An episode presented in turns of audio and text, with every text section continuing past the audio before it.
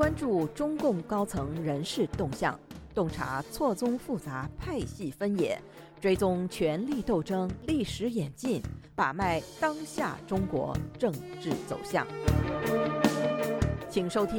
《夜话中南海》。听众朋友们好，欢迎收听美国自由亚洲电台《夜话中南海》节目，我是节目的播讲人和撰稿人高鑫。我们今天所播讲文章的题目是“前赴后继的贵州省委书记”。我们在本专栏上篇文章《贵州省委前书记孙志刚突然被查的前因后果》中，已经向读者和听众们预言了，因为涉嫌严重违纪违法而被中纪委和国家监委宣布正在接受调查的前贵州省委书记孙志刚未来的下场，不但肯定是进秦城，而且大概率是。十五年以上有期徒刑，直至把牢底坐穿。截止目前，已经先他孙志刚一步被陆续送进秦城的省委书记们，首先一个就是一九九三年六月至二零零一年一月间担任。中共贵州省委书记，而后于二零零四年被判处无期徒刑的刘方仁，然后就是二零一六年被判处死刑，缓期两年执行，不加终身监禁，被称之为被判终身监禁第一关的原云南省委书记白恩培。白某人之后，又有前陕西省委书记赵正永、前辽宁省委书记王敏、前云南省委书记秦光荣、原河北省委书记周本顺、前甘肃省委书记王三运等，先后进入秦城监狱报数。另外，在副国级岗位上被习近平下令判监入狱的苏荣、孙政才，也都是省委书记出身。另外，在直辖市委书记岗位上入狱的时任政治局委员，还有陈锡同、陈良宇和薄熙来。据我们所知，如上人等除了陈锡同已经去世，其他人等都还在秦城监狱里等着欢迎他们的新狱友孙志刚同志。其中心情最为迫切者，应该就是也是贵州省委书记出身的刘方仁了。二零零四年五月十八日及日后几天，一票中国内地网站竞相转载了“贪官军团司令拜倒在石榴裙下的省委书记”一文。文章开篇就介绍了有着贵州贪官军团司令之称的原贵州省委书记刘方仁，带领着一大批贪官，在贪图努力地开垦着。在这个贫瘠的西南省份出现这么多贪官，且经济数额巨大，令人触目惊心。众所周知，中共前总书记日前已经被外媒披露随时可能离世的胡锦涛，就是贵州省委书记出身。文章到此。不能不先提一笔胡锦涛贵州省委书记岗位的前任朱厚泽，他是中共党内难能可贵的极少数真正思想开明者之一，已于二零一零年五月不幸离世，斯人已逝，忧思长存。而就在今年七月九日，中国内地网站搜狐突兀地刊载了一篇纪念朱厚泽的文章，标题是“朱厚泽原中宣部长，五十二岁担任贵州省委书记，临终遗愿令人感动”。上个月六日，该网站又以同样的标题刊登出内容更为详细、更为强调朱厚泽主政贵州时的突出事迹的文章。不过，文章中虽然突出了朱厚泽临终前再三交代的不开追悼会、不搞遗体告别，但却回避了另外一个重要的事实。那就是朱厚泽临终前一再交代，死后一定不要葬在八宝山，坚决不愿在身后还与那些所谓的老一辈无产阶级革命家为伍。后人遵照朱老遗愿，骨灰送回老家，葬于青山脚下。当年胡锦涛临危受命，被从贵州调往西藏指挥平报后，接替他贵州省委书记职务的是刘正威，刘正威的继任者则是刘邦仁。这个刘正威是一九四九年赶在中共建政的当月参加工作的，因为有当时在中共革命队伍中非常难得的高中毕业文凭，所以日后长期从事秘书工作，曾经先后为中共河南省委第一书记、地质部党组书记和二机部部长担任过秘书，日后也是从河南省委部秘书长位置上先晋升到省委副书记，然后与胡锦涛蹦调贵州的同时，由河南省委副书记转任贵州省委书记。一九八八年十二月接替。胡锦涛任贵州省委书记，在此之前，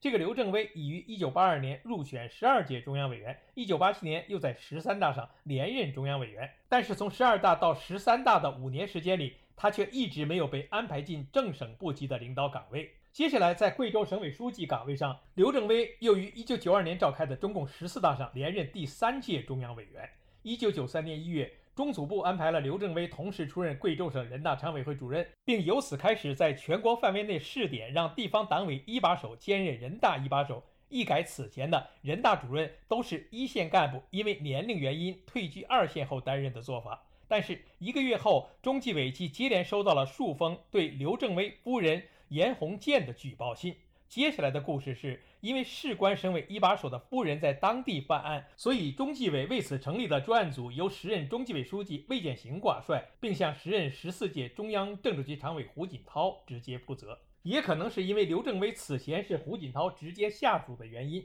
所以胡锦涛对此案的态度十分强硬，要求一查到底，绝不姑息。为了防止刘正威干扰办案，胡锦涛接受了魏建行的建议。向江泽民和一票政治局常委提出，应该把刘正威调离贵州省委。于是，刘正威于当年七月被安排调任中央国家机关工委副书记，享受正部长级待遇。日后有报道说，胡锦涛对刘正威老婆在贵州省的任职至少负有失察之责。但事实是，刘正威初到贵州任职时，在胡锦涛手下表现的中规中矩。他的老婆是在刘正威被安排接替了胡锦涛省委一把手职务的次月，才从河南前往贵州的。按照日后中共官媒的报道，严建红的丈夫刘正威被任命为贵州省委书记，不到一个月，严建红就从河南调到贵州。省委组织部本考虑安排他到省档案馆、省图书馆一类部门任职，严建红一听去向就翻了脸。你们想把我安排到那样的地方去是什么用心？告诉你们，我严建红十六岁参加革命，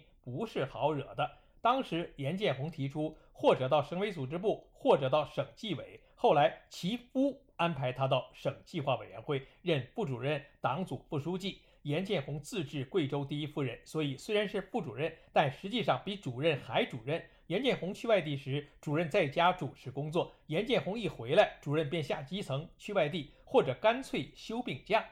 严建红初到贵州，即有人直言相劝，还是安排到不掌管钱财实权的部门为好。但刘正威不听，反而出马游说，最后如愿以偿。贵信公司成立时，他又安排严建红当董事长。知情者无不摇头叹息。您现在收听的是自由亚洲电台夜话中南海栏目，高鑫主持播讲。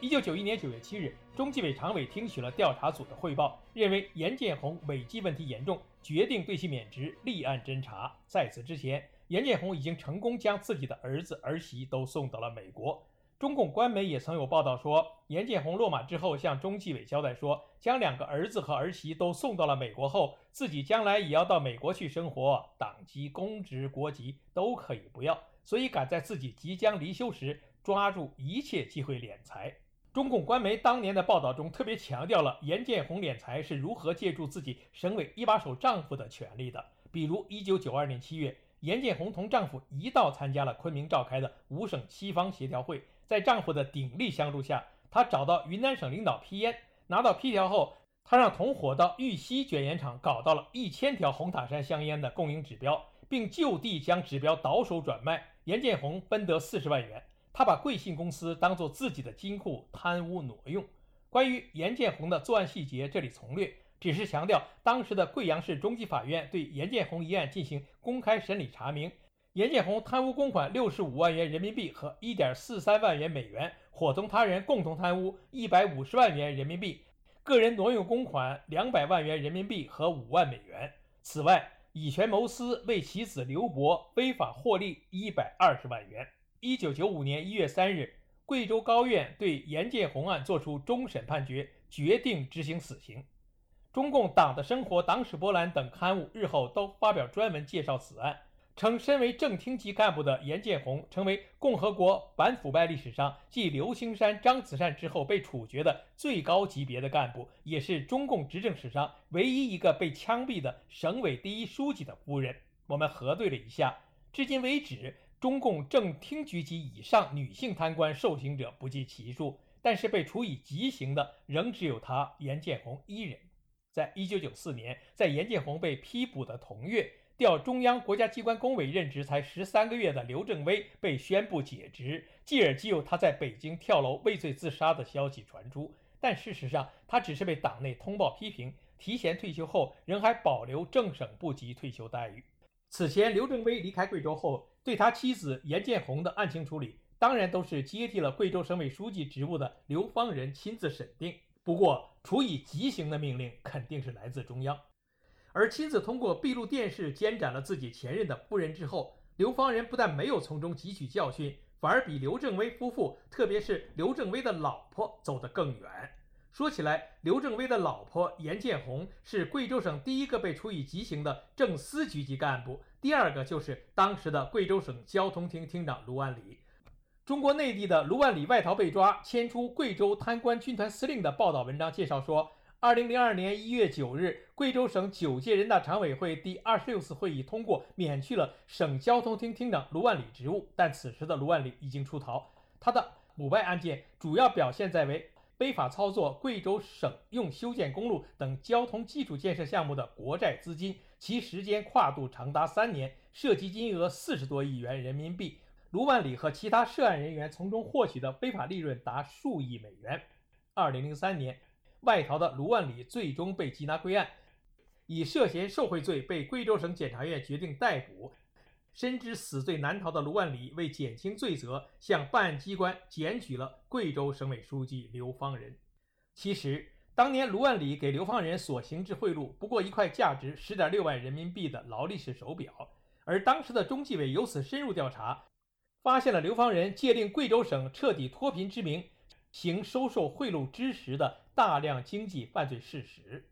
二零零三年四月二十五日，也就是刘方仁已经免去了省委书记职务的近两年之后，中纪委发文称，刘方仁利用职权为他人谋利、收受贿赂和贵重物品，道德腐败，决定给予开除党籍处分，并将其移送司法机关依法处理。此时，卢万里已经被枪决。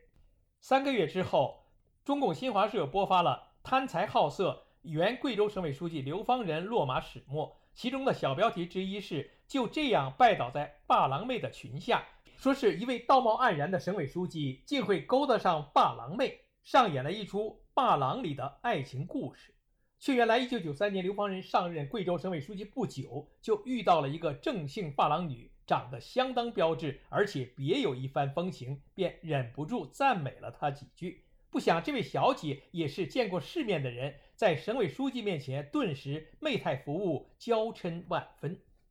接下来的故事就是这个刘书记和这个发廊女之前的一个生意场上的拼妇陈某，不但和平共享，而且刘书记为了答谢这个不但不吃素，而且还主动为书记优惠提供场所的陈某。为他的生意提供了许多好处。新华社的报道文章说，就这样，一个省委书记推然倒在了一个发廊妹的石榴裙下，并且还长相厮守，电话一个，大笔一挥，先后帮陈某承揽了贵阳某某大酒店和某某电信枢纽大楼等价值近亿元的装修工程。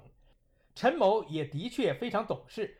除了荐让枕席给刘方仁外，还孝敬了刘方仁五万元人民币和一点九九万美元。此外，为了稳态的、持久的发展感情，他还利用逢年过节的机会，时常到刘书记家走动，又是送钱，又是送物，先后送给了刘方仁共七万元人民币。需要指出的是，虽然中共贪官中的绝大多数都是从被调查开始就认罪悔罪。到被押上法庭后就不送判决，但总还是有例外。除了薄熙来，我们还知道的例外之一就是刘方仁。被一审判处了无期徒刑之后，刘方仁就坚持上诉，坚决不承认自己的行为构成了受贿罪。后在律师的点拨下，才改为部分认罪，以量刑过重为理由上诉，要求二审。当然，最终他还是被维持了原判。后续的内容留待我们本专栏的下篇文章继续介绍。听众朋友们好，我们今天的夜话中南海节目就播讲到这里，谢谢各位收听，我们下次节目再会。